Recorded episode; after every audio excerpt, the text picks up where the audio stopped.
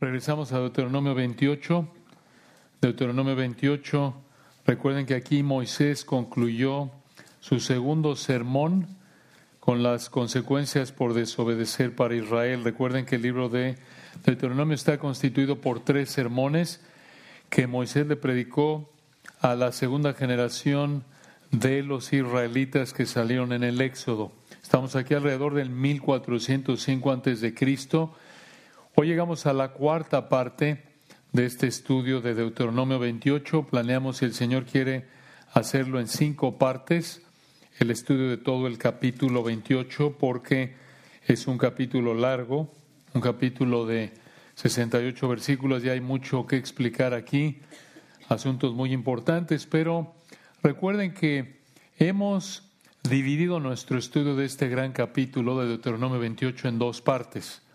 Aquí en Deuteronomio 28 vemos dos grupos de consecuencias para Israel que te motivan a obedecer. Dos grupos de consecuencias para Israel que te motivan a obedecer. En primer lugar, vemos las consecuencias por obedecer, ahí en los versículos 1 al 14.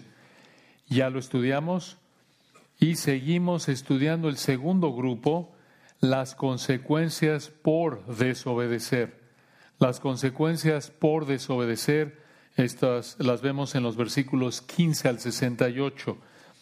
En la primera parte de 5 que planeamos tener de este estudio, de nuevo este estudio, el capítulo lo estamos dividiendo en dos partes, todos los versículos, pero para cubrirlo estamos tomando cinco partes, cinco sermones. En la primera parte estudiamos los versículos 1 al 14. Después la parte 2 y 3 estudiamos del 15 al 37. Y hoy en esta cuarta parte de nuestro estudio de Deuteronomio 28 planeamos estudiar del 38 al 52. Deuteronomio 28, versículos 38 al 52. Vamos a leer el texto para tenerlo fresco en nuestra mente y entramos a los detalles en un momento, si Dios quiere. Entonces vean Deuteronomio 28, 38 dice así. Recuerden, Señor sigue diciéndole a Israel lo que les va a pasar si ellos desobedecían el pacto, si ellos, versículo 15, no cumplían todos los mandamientos, los estatutos que Dios les había dado a través de Moisés y versículo 15, vendrán sobre ti todas estas maldiciones. Y esto es parte de esas maldiciones. Versículo 38. Jehová te llevará a ti y al rey que hubieres puesto sobre ti, a nación que no conociste ni tú ni tus padres, y allá servirás a dioses ajenos, al palo y a la piedra, y serás motivo de horror y servirás de refrán y de burla a todos los pueblos a los cuales te llevará Jehová. Sacarás mucha semilla al campo y recogerás poco, porque la langosta lo consumirá.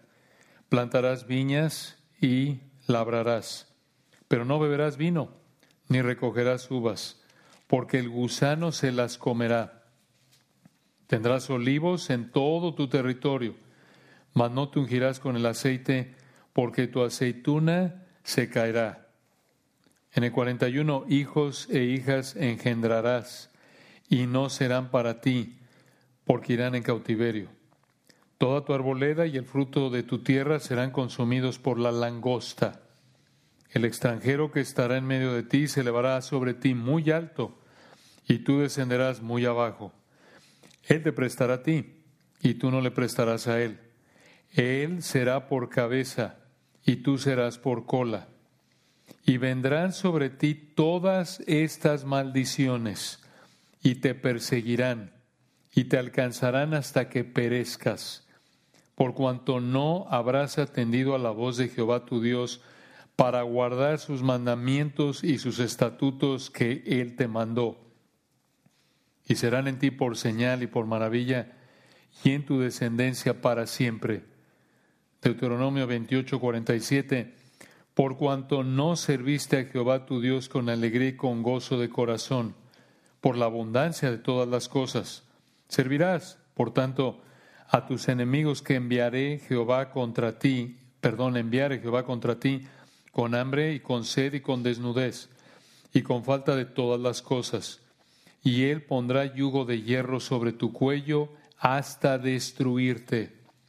Jehová traerá contra ti una nación de lejos, del extremo de la tierra, que vuele como águila, nación cuya lengua no entiendas, gente fiera de rostro, que no tendrá respeto al anciano, ni perdonará al niño, y comerá el fruto de tu bestia y el fruto de tu tierra, hasta que perezcas, y no te dejará grano, ni mosto, ni aceite, ni la crea de tus vacas, ni los rebaños de tus ovejas, hasta destruirte. Y versículo 52 para terminar la lectura por hoy. Pondrás sitio a todas tus ciudades hasta que caigan tus muros altos y fortificados en que tú confías en toda tu tierra. Sitiará, pues, todas tus ciudades y toda la tierra que Jehová tu Dios te hubiere dado. De nuevo un pasaje muy fuerte, un pasaje francamente escalofriante. Veámoslo a detalle, regresando al versículo 38. Vean ustedes que dice aquí en el 38, aquí dice, sacarás mucha semilla al campo y recogerás poco, porque la langosta lo consumirá. Aquí en los versículos 38 al 42 vemos el mismo tipo de juicio de los versículos 30 al 33. ¿Cuál es? Vean el 30, repasando. Versículo 30, te desposarás con mujer y otro varón dormirá con ella. Edificarás casa y no habitarás en ella. Plantarás viña y no la disfrutarás. 31, tu buey será matado delante de tus ojos y tú no comerás de él. Tu asno será arrebatado delante de ti y no te será devuelto. Tus ovejas serán dadas a tus enemigos y no tendrás quien te las rescate. En el 32, tus hijos y tus hijas serán entregados a otro pueblo, y tus ojos lo verán, y desfallecerán por ellos todo el día, y no habrá fuerza en tu mano. 33, el fruto de tu tierra y de todo tu trabajo comerá pueblo que no conociste, y no serás sino oprimido y quebrantado todos los días. Y ahora en el 38 la misma idea hasta el 42. ¿Cuál es la misma idea? ¿Cuál es el tipo de juicio? ¿Qué es lo que caracteriza? ¿Qué es lo que une o lo que distingue a los versículos 38 al 42 y el 30 al 33? Esto, el Señor no les permitiría disfrutar de eso que tenían a su alcance en términos humanos. Tenían a su alcance todas estas bendiciones, las tenían a la mano, por así decirlo, pero el Señor se las quitaría. Y eso añadiría al sufrimiento que vendría a su vida traída por el Señor como maldición por su desobediencia. Véanlo en el 38 a detalle. Sacarás, vean esto, mucha semilla al campo y recogerás poco porque la langosta lo consumirá. Langosta, refiriéndose a un insecto, como vimos en el versículo 37, estarían en la cautividad. Regresen ahí en el 37 y serás motivo de horror y servirás de refrán y de burla a todos los pueblos a los cuales te llevará Jehová. Mientras estuvieran bajo cautiverio, pasaría esto del 38. Vean el 38 de nuevo. Sacarás mucha semilla al campo y recogerás poco porque la langosta, un grillo, una especie de grillo, lo consumirá. Recuerden, la semilla, digamos, era parte de su canasta básica. En otras palabras, era una, uno de los alimentos esenciales, básicos, que eran parte de su dieta. Lo mismo que las uvas, lo mismo que el vino, lo mismo que el aceite de oliva.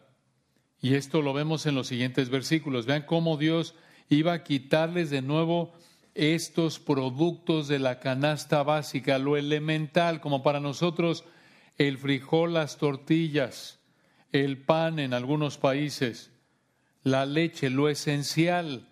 Entonces véanlo de nuevo 38.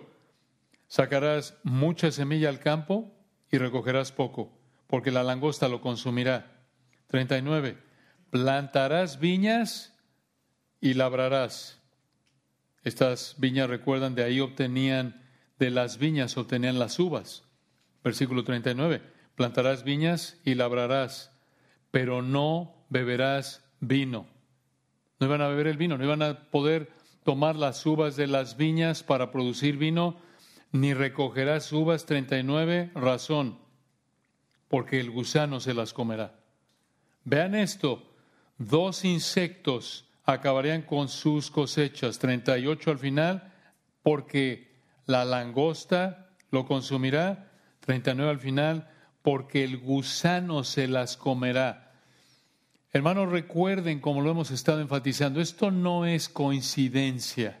No es que, ah, mira, pues estuvo mal el año y nos pegó fuerte, ahora sí, con una plaga de insectos y tuvimos este año langostas y tuvimos gusanos, nos fue mal. No, Dios está tras de esto. Dios es la causa por la que en el 38 la langosta se iba a comer gran parte de esa semilla, por la que 39 el gusano se iba a comer las viñas.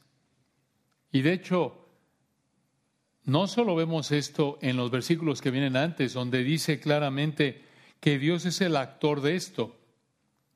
Aquí es por implicación porque ya en todo esto hemos visto varias veces que Dios está involucrado. Por ejemplo, en el 36, Jehová te llevará a ti. Y ahí continuamente en el texto, versículo 27, Jehová te herirá con la úlcera de Egipto. 25, Jehová te entregará derrotado delante de tus enemigos. 21, Jehová traerá sobre ti mortandad. Versículo 24, Jehová dará Jehová por lluvia tu tierra polvo y ceniza. Dios está en control de todo, de toda su creación, del clima, las naciones, la salud y también escuchen hermanos de los insectos, de las langostas, de los gusanos del versículo 40, perdón, del versículo 39. De hecho, vean ahí en el 39 la palabra gusano, esa palabra gusano es la misma palabra hebrea que usa el Señor en Jonás 4.7. Allí en Jonás 4.7 dice, pero al venir el alba del día siguiente, Dios preparó un gusano, el cual hirió la calabacera y se secó. Eso fue lo que hizo Dios ahí en Jonás 4.7. Dios preparó un gusano. Escuchen, cada gusano está bajo el control de Dios. Cada lombriz que está allá afuera en el tapete mojado de tu casa, pisada y demás, no se va a desmayar alguien. Cada gusano, cada lombriz está bajo el control de Dios. Esto puede traerte algo de consuelo cuando encuentras gusanos en las plantas que te gustan. Dios está en control. Nuestro Señor, hermanos, es el soberano de los gusanos. Él controla cada gusano, incluyendo el resto de su creación. Y aquí en Deuteronomio 28, 39, el soberano de los gusanos, nuestro amado Señor Jesucristo, haría que el gusano se comiera las viñas cuando estuvieran en cautiverio, como ya lo vimos en los versículos 36 y 41. Lo vamos a ver, aunque ya lo leímos. Y vean, continúa versículo 40. Dice aquí Deuteronomio 28, 40 tendrás olivos, árboles de aceitunas. En el 39 vimos árboles de uvas.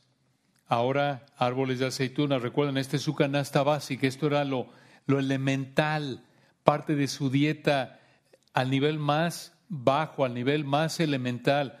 Semilla 38, uvas 39 y ahora olivos con todo lo que producían, aceitunas y aceite. Vean el 40 tendrás olivos en todo tu territorio. Observen de nuevo el énfasis.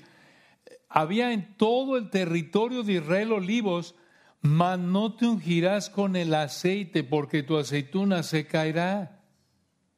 De nuevo, es ese énfasis, ya dijimos, aquí del 38 al 42, igual que en el 30 al 33, tenían todas estas bendiciones a su alcance mucha semilla, 38. Iban a labrar 39 viñas. Iban, versículo 40, a tener olivos en todo su territorio. Toda esta abundancia al alcance, pero no lo iban a disfrutar. Aquí en el 40 vemos que el aceite era usado para ungir o para untar, por eso dice el texto, véanlo en el 40, tendrás olivos en todo tu territorio, mas no te ungirás con el aceite, porque tu aceituna se caerá. El aceite era usado para ungir, digamos, para untar. Aquí se refiere a que lo usaban para arreglarse, como Ruth 3.3 así lo usa. Lo que hacían es que, este era uno de los usos del aceite, tomaban el aceite de oliva, el aceite que extraían de la aceituna después de aplastarla, y le añadían ciertos ingredientes para que fuera aceite perfumado. Y eso era muy útil porque en esa época no existía el desodorante. Este era su desodorante. Digamos que usaban el aceite como hoy día las mujeres usan las cremas con diferentes olores. Aquí tienen la raíz hermanas de Bath and Body Works. Aquí está Anthropology, ¿ya ven? Hay base teológica para eso. Pero no podrían extraer el aceite de la aceituna, dice el 40, porque como estarían cautivos en otro lugar, no podrían cuidar de los árboles de aceituna, los olivos, y secarían las aceitunas, como alguien señaló, y por lo tanto no podrían extraer el aceite para usarlo como perfume, igual que no podrían cuidar de los árboles de aceituna, olivos, no podrían cuidar de los árboles de aceituna, no podrían extraer el aceite, igual que no podrían cuidar las plantas de los gusanos ni de las langostas. ¿Por qué? Porque ellos estarían cautivos en otro país, como dice el versículo 36, y no podrían cuidar de las plantas en todo su territorio, versículo 40. Pero aquí viene más sufrimiento en el 41. Aquí digamos que el Señor le sube una rayita. Aquí es más intenso. Esto es peor en el 41, porque, escuchen, en el 30, y, como lo acabamos de ver, en el 38 al 41, 38 al 40, estamos hablando de comida. 38 semilla, 39 tenemos las viñas,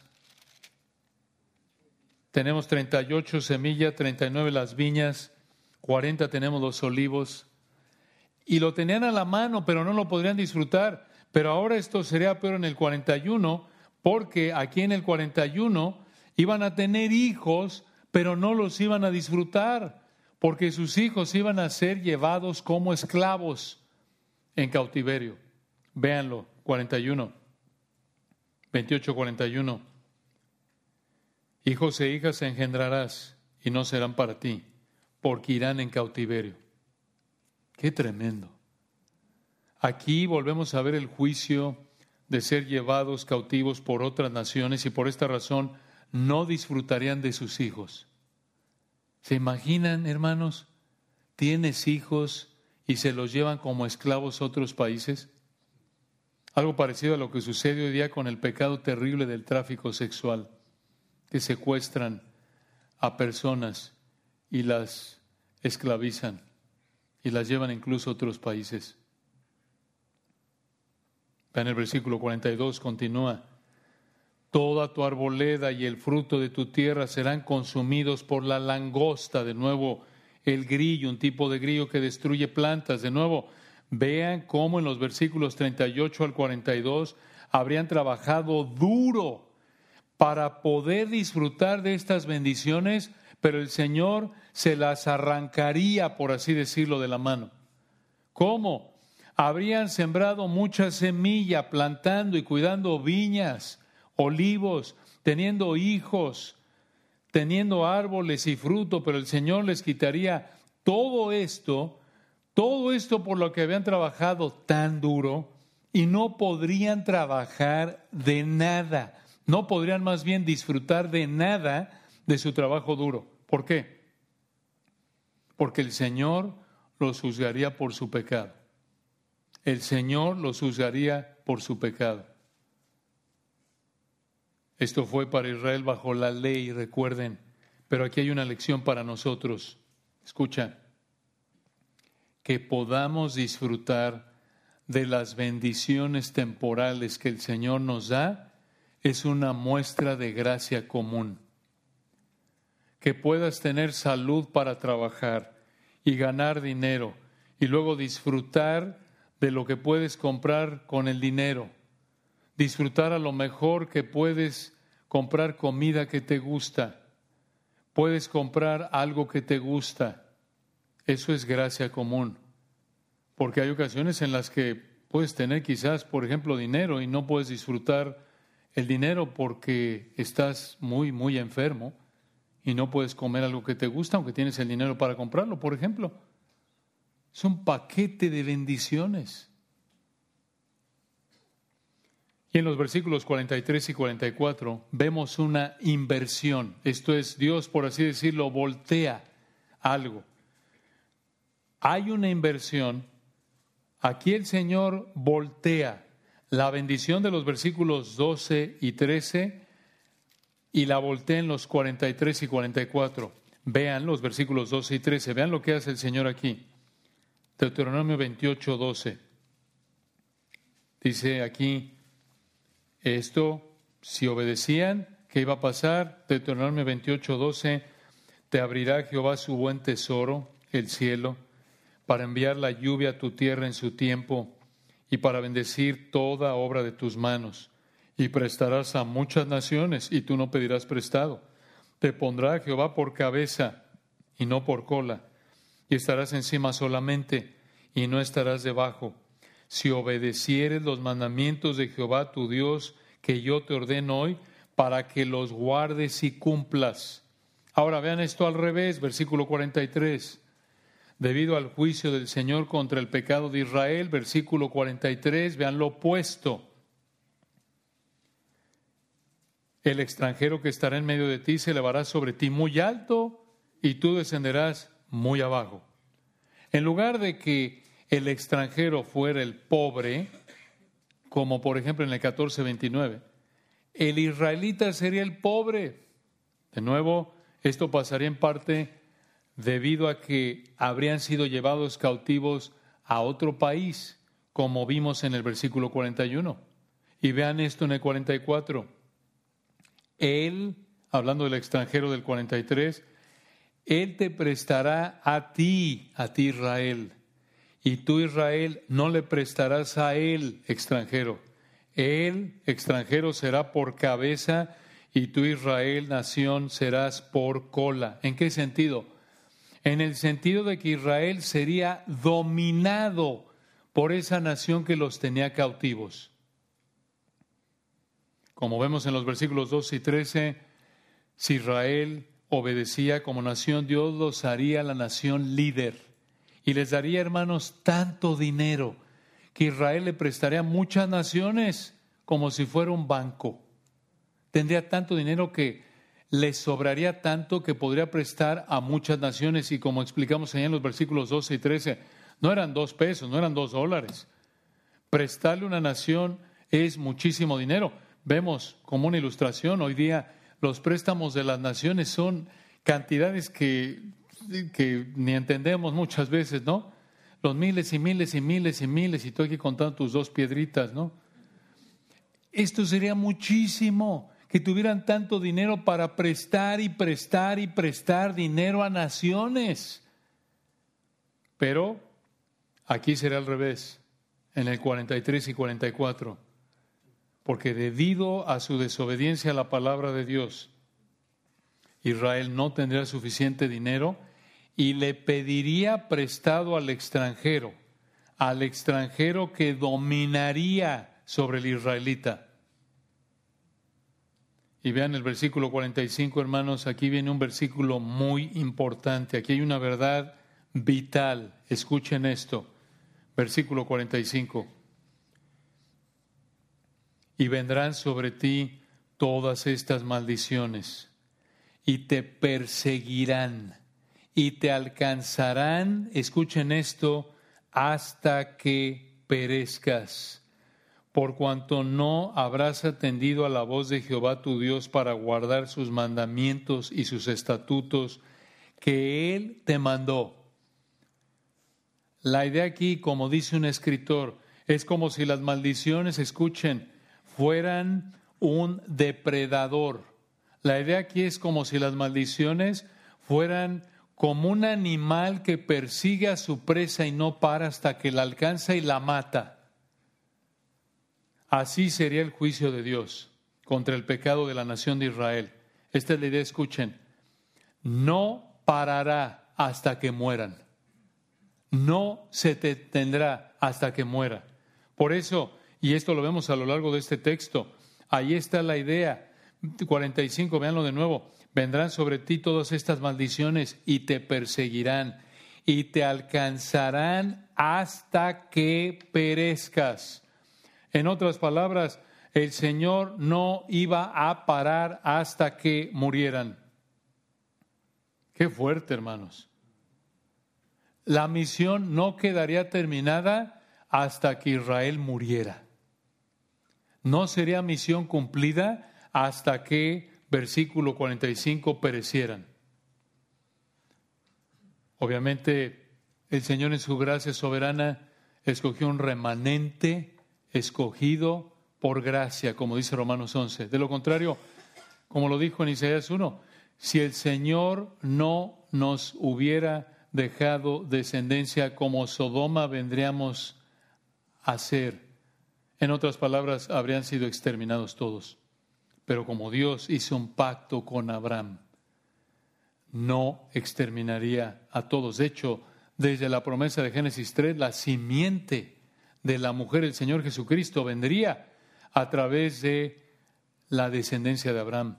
Pero si no fuera porque Él en su gracia escogió a un grupito pequeño proporcionalmente hablando, para que sobreviviera, aunque no lo merecían, porque eran igual de pecadores que cualquier, el resto de los israelitas, si no hubiera sido porque Dios escogió en su gracia soberana, unilateral, incondicional, decir, a este puñadito lo voy a mantener con vida, para que a través de este grupito de israelitas venga el rey de reyes. Todos habrían muerto. Aquí está, era lo que merecían. Entonces, hermanos, esta verdad es muy importante, se repite a lo largo del texto. Esa frase de nuevo 45, vendrán sobre ti todas estas maldiciones y te perseguirán y te alcanzarán hasta que perezcas. Aquí aprendemos algo muy importante que va más allá de este pasaje. Es una verdad que vemos en toda la Biblia. La ira de Dios es invencible. La ira de Dios es imparable. Vean qué fuerte es la ira del Dios Todopoderoso.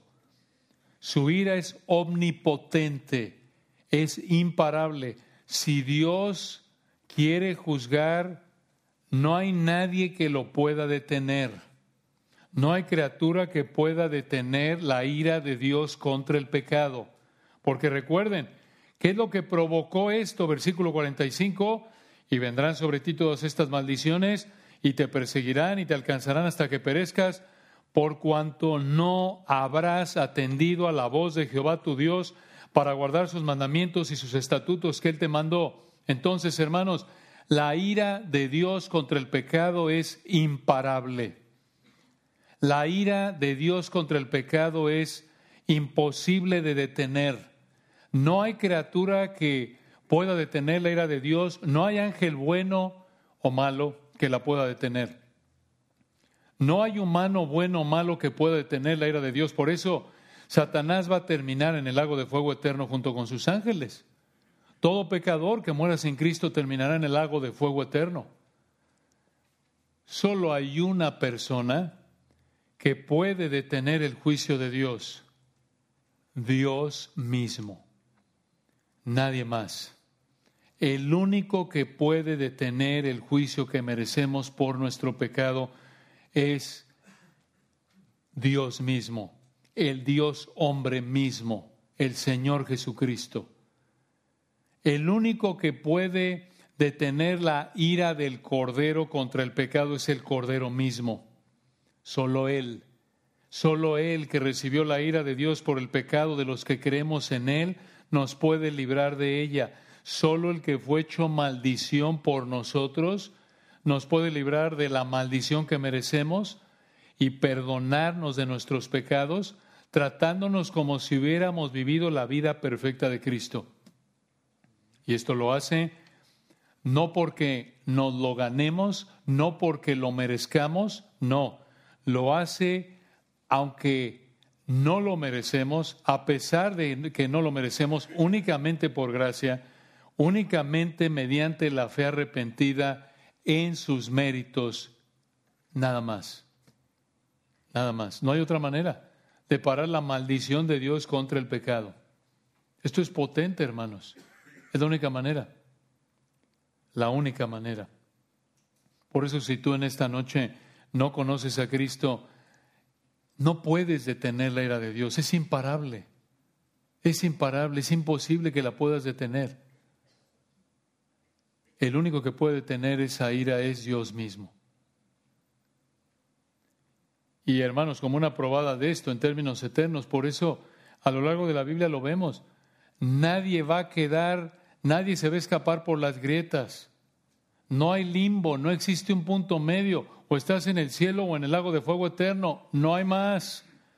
Porque la ira de Dios es imparable y debido a que por cuanto todos pecamos, la paga del pecado es muerte, la única manera de ser librados de la muerte eterna que, eh, que merecemos como pecadores es en Cristo, no hay otra manera.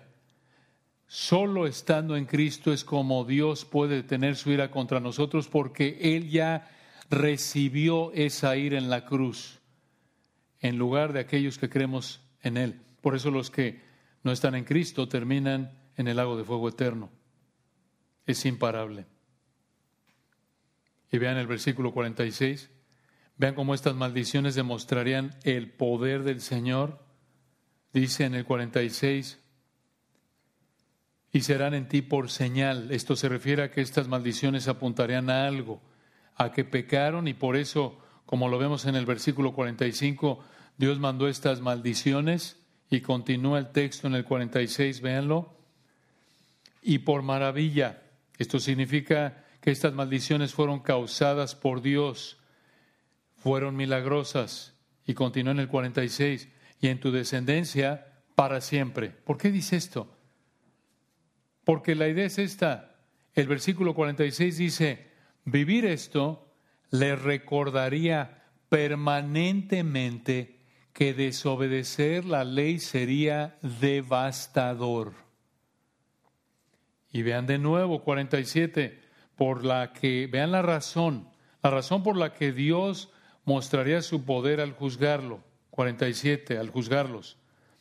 Por cuanto no serviste a Jehová tu Dios con alegría y con gozo por la abundancia de todas las cosas.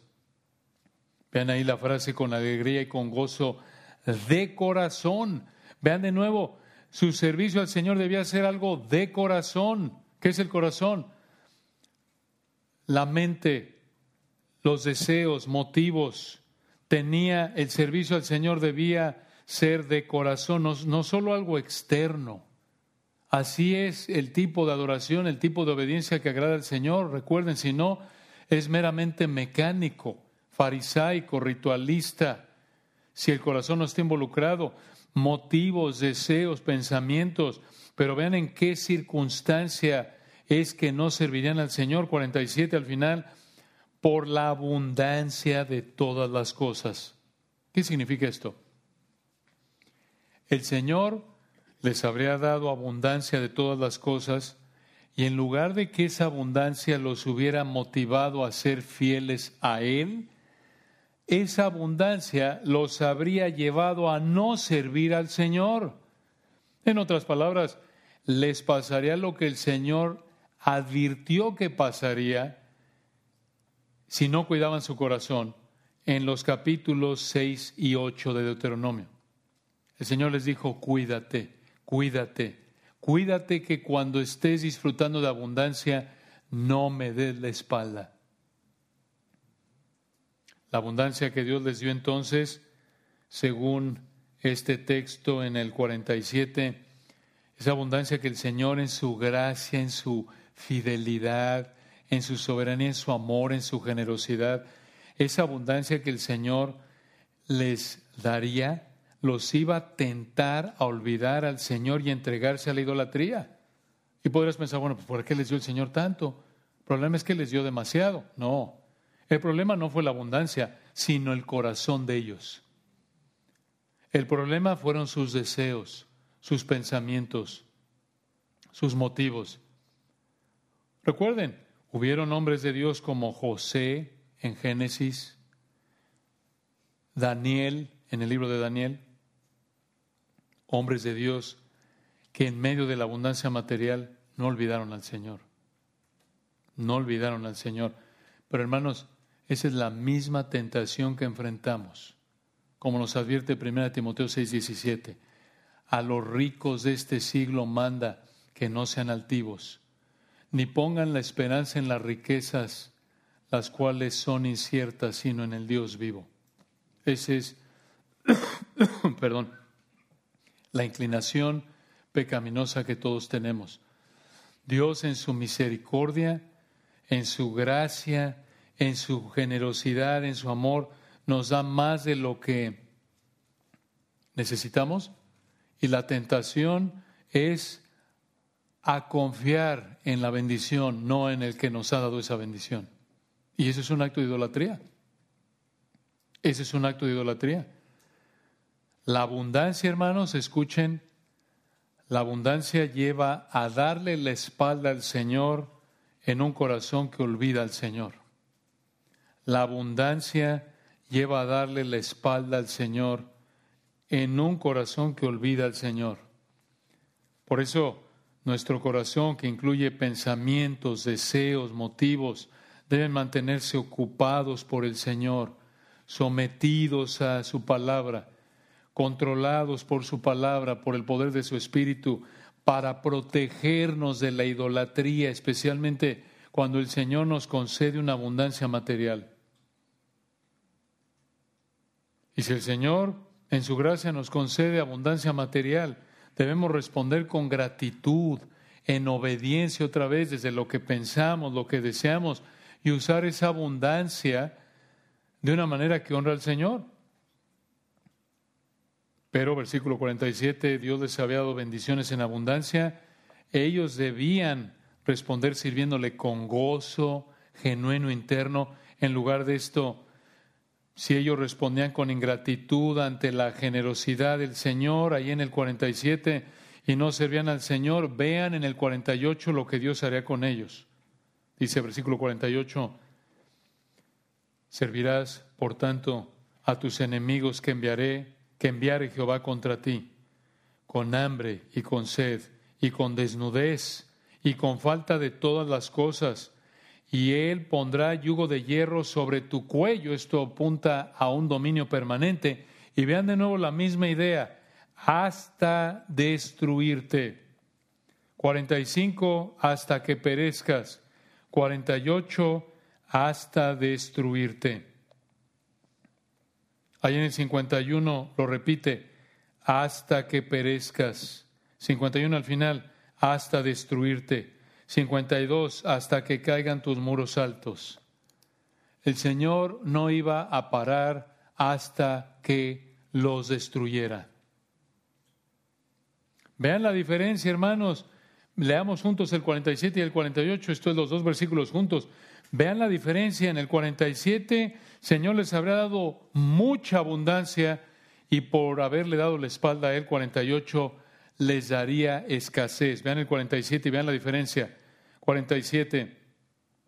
Por cuanto no serviste a Jehová tu Dios con alegría y con gozo de corazón, por la abundancia de todas las cosas, no solo algunas, sino de todas las cosas. 48. Servirás, por tanto, a tus enemigos que enviare Jehová contra ti con hambre y con sed y con desnudez y con falta de todas las cosas y él pondrá yugo de hierro sobre tu cuello hasta destruirte.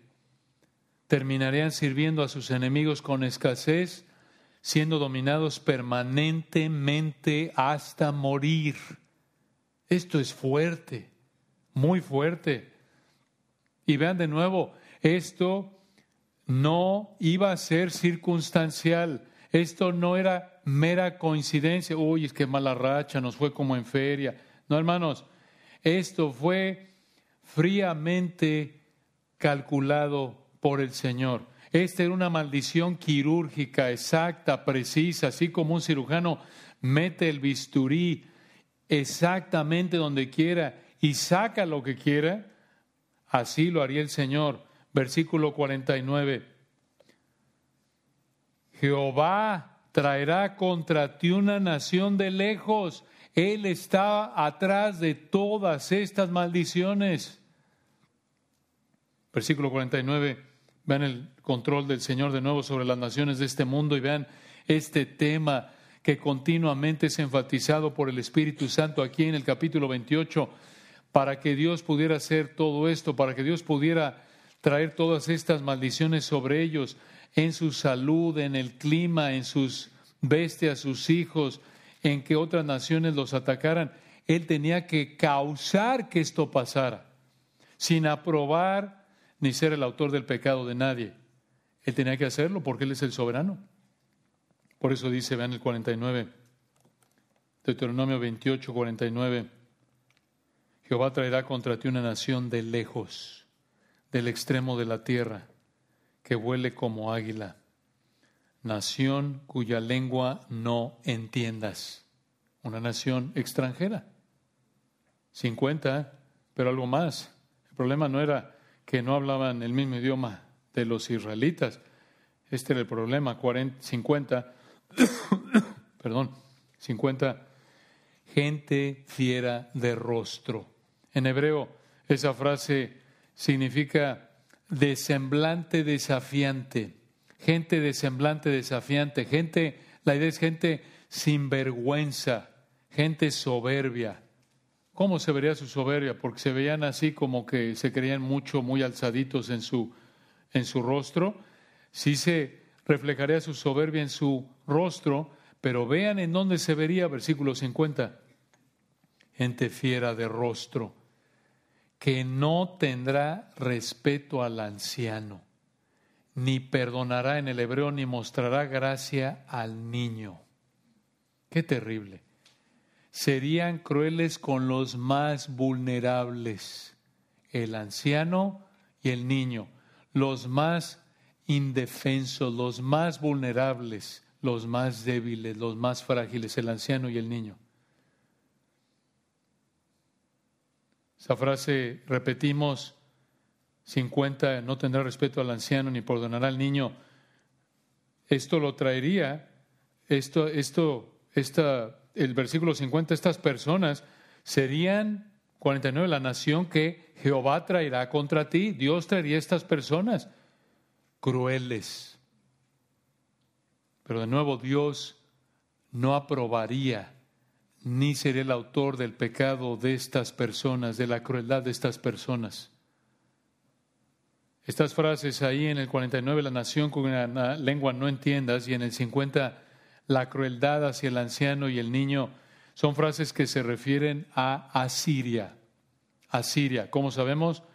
Así lo vemos en Isaías 33, 19, Isaías 28, 10 al 13, Nahum 2, 11 al 3, 1. Entonces, Dios traería a Siria para juzgarlos por su pecado, tal como pasó en el 722 antes de Cristo, siglos después, unos siete siglos después de cuando Dios les dijo esto en Deuteronomio 28, en el 722 antes de Cristo, Asiria atacó a las diez tribus del reino del norte, a Israel. Pero los versículos 49 y 50 también se refieren a Babilonia. Babilonia, y esto lo sabemos porque en Jeremías 5:15, Lamentaciones 4:19, Habacuc 1:6 al 8, esas referencias, ahí vemos cuando el reino del sur, Judá fue atacado por Babilonia. Entonces, siglos después, los asirios harían esto con las diez tribus del norte, y los babilonios harían esto con las dos tribus del sur y 51, terminamos por hoy, 51 y 52, estos versículos a partir de aquí nos dan una idea de cómo Dios juzgaría a las doce tribus de Israel usando estas dos naciones. 51. Y comerá el fruto de tu bestia, esta nación invasora, y el fruto de tu tierra. Vean esto de nuevo, hasta que perezcas. Y no te dejará grano, ni mosto, esto es vino, ni aceite, aceite de oliva, ni la crea de tus vacas, ni los rebaños de tus ovejas. Y otra vez, hermanos, al final del 51, hasta destruirte. 52. Pondrá sitio, observen esto, a todas tus ciudades. No habría lugar donde pudieran esconderse. No habría lugar en la tierra donde dijeran, ¿sabes qué? Vamos a escondernos aquí. Este es el refugio. No, no habría dónde esconderse. Ahora, ¿qué significa esto en el 52? Pondrá sitio a todas tus ciudades. Que traían a su ejército, recuerden, esta era una estrategia militar que usaban en ese entonces, traían a su ejército, acampaban afuera de la ciudad para forzar a la ciudad a rendirse y lo hacían porque acampaban afuera de la ciudad y de esta manera la gente de la ciudad no podía salir por comida ni agua y por lo tanto el ejército invasor habría presionado a los de esta ciudad a rendirse porque se les acabaría la comida y morirían de hambre. Las ciudades en ese entonces, recuerden, estaban amuralladas. Por eso el versículo 52, vean, lo dice 52, pondrá sitio a todas tus ciudades, hasta que otra vez caigan tus muros altos y fortificados en que tú confías. Esto vuelve a mostrar que dejaron de confiar en Dios, de nuevo confiaron en la bendición de Dios, no en el que les dio la bendición otra advertencia para nosotros a no confiar en las bendiciones más que en el Señor que nos da las bendiciones. Pero vean que este sitio sería versículo 52 al final, no solo en parte de la tierra, sino 52 en toda tu tierra. Hará pues todas tus ciudades y toda la tierra que Jehová tu Dios te hubiere dado. Y hermanos, Así pasó siglos después con Asiria. El imperio asirio, allá adelante en Segundo de Reyes 17.5, lo pueden leer.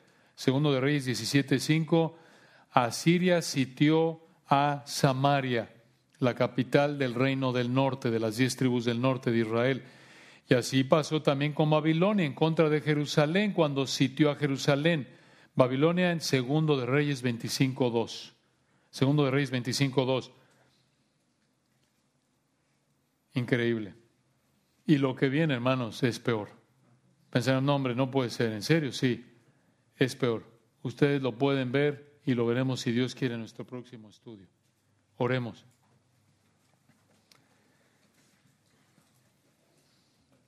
De nuevo, Padre, estas verdades nos, nos sacuden. Gracias, Señor, porque nos permitiste estudiar este pasaje en esta noche. Te rogamos que tu Espíritu nos dé entendimiento, que estas verdades las use tu Espíritu para recordarnos que nuestro Dios es fuego consumidor. Tú eres el Dios santo, omnipotente, justo, el Dios de ira, celoso, cuyo juicio contra el pecado es imparable, porque eres santo, santo, santo, justo, perfecto. No puedes, tú eres muy limpio de ojos para ver el mal y tus ojos no pueden ver el engaño y no puedes dejar ni un pecado sin ser juzgado, porque tú eres rectitud, justicia, santidad perfectas. Te alabamos por esto, esto nos da una probadita de nuevo de la potencia, la magnitud de tu ira contra el pecado que absorbiste en la cruz por aquellos que creen en ti.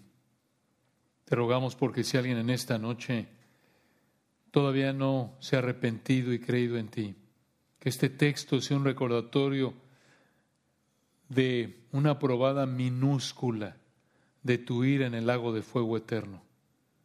No podemos ni imaginarnos, Señor, lo la profundidad de las palabras que tú usas cuando dices, ahí será el lloro y el crujir de dientes, pensando en este nivel de sufrimiento que vemos en Deuteronomio 28 aquí en la tierra, que es insignificante comparado con el tormento eterno en el infierno. Gracias por tu amor, Señor, gracias por proveernos perdón de pecados mediante la fe en Cristo, mediante gracia únicamente en base a esa vida perfecta que tú entregaste y moriste en la cruz y recibiste ahí la totalidad de la ira de Dios que merecíamos todos los que creemos en ti. Gracias porque resucitaste mostrando que el Padre quedó satisfecho de manera completa. Y tú bebiste la copa hasta el fondo, así como vimos en este texto, hasta destruirte, les advertiste Israel, tú bebiste esa copa de ira hasta el fondo, hasta la última gota. Absorbiste la infinidad, la eternidad de tormento que merecemos todos los que creemos en ti, algo que solo tú puedes entender de manera perfecta y que nos da una idea de tu perfección, el Hijo eterno de Dios. Damos la gloria a ti y oramos porque de nuevo si alguien no te conoce en esta noche, tu espíritu lo traiga a tus pies, que vea que no puede contra ti, Señor. Nadie puede contra ti, ni el ni la criatura más poderosa del universo puede contra ti. Satanás terminará en el lago de fuego eterno. Tú eres imparable. Tú eres el fuego consumidor. Te alabamos, te adoramos. Y oramos que estas verdades nos motiven, Señor, de nuevo a un temor saludable, agradarte con temor y reverencia, porque tú, nuestro Dios, eres fuego consumidor. Damos la gloria a ti, en Cristo Jesús. Amén.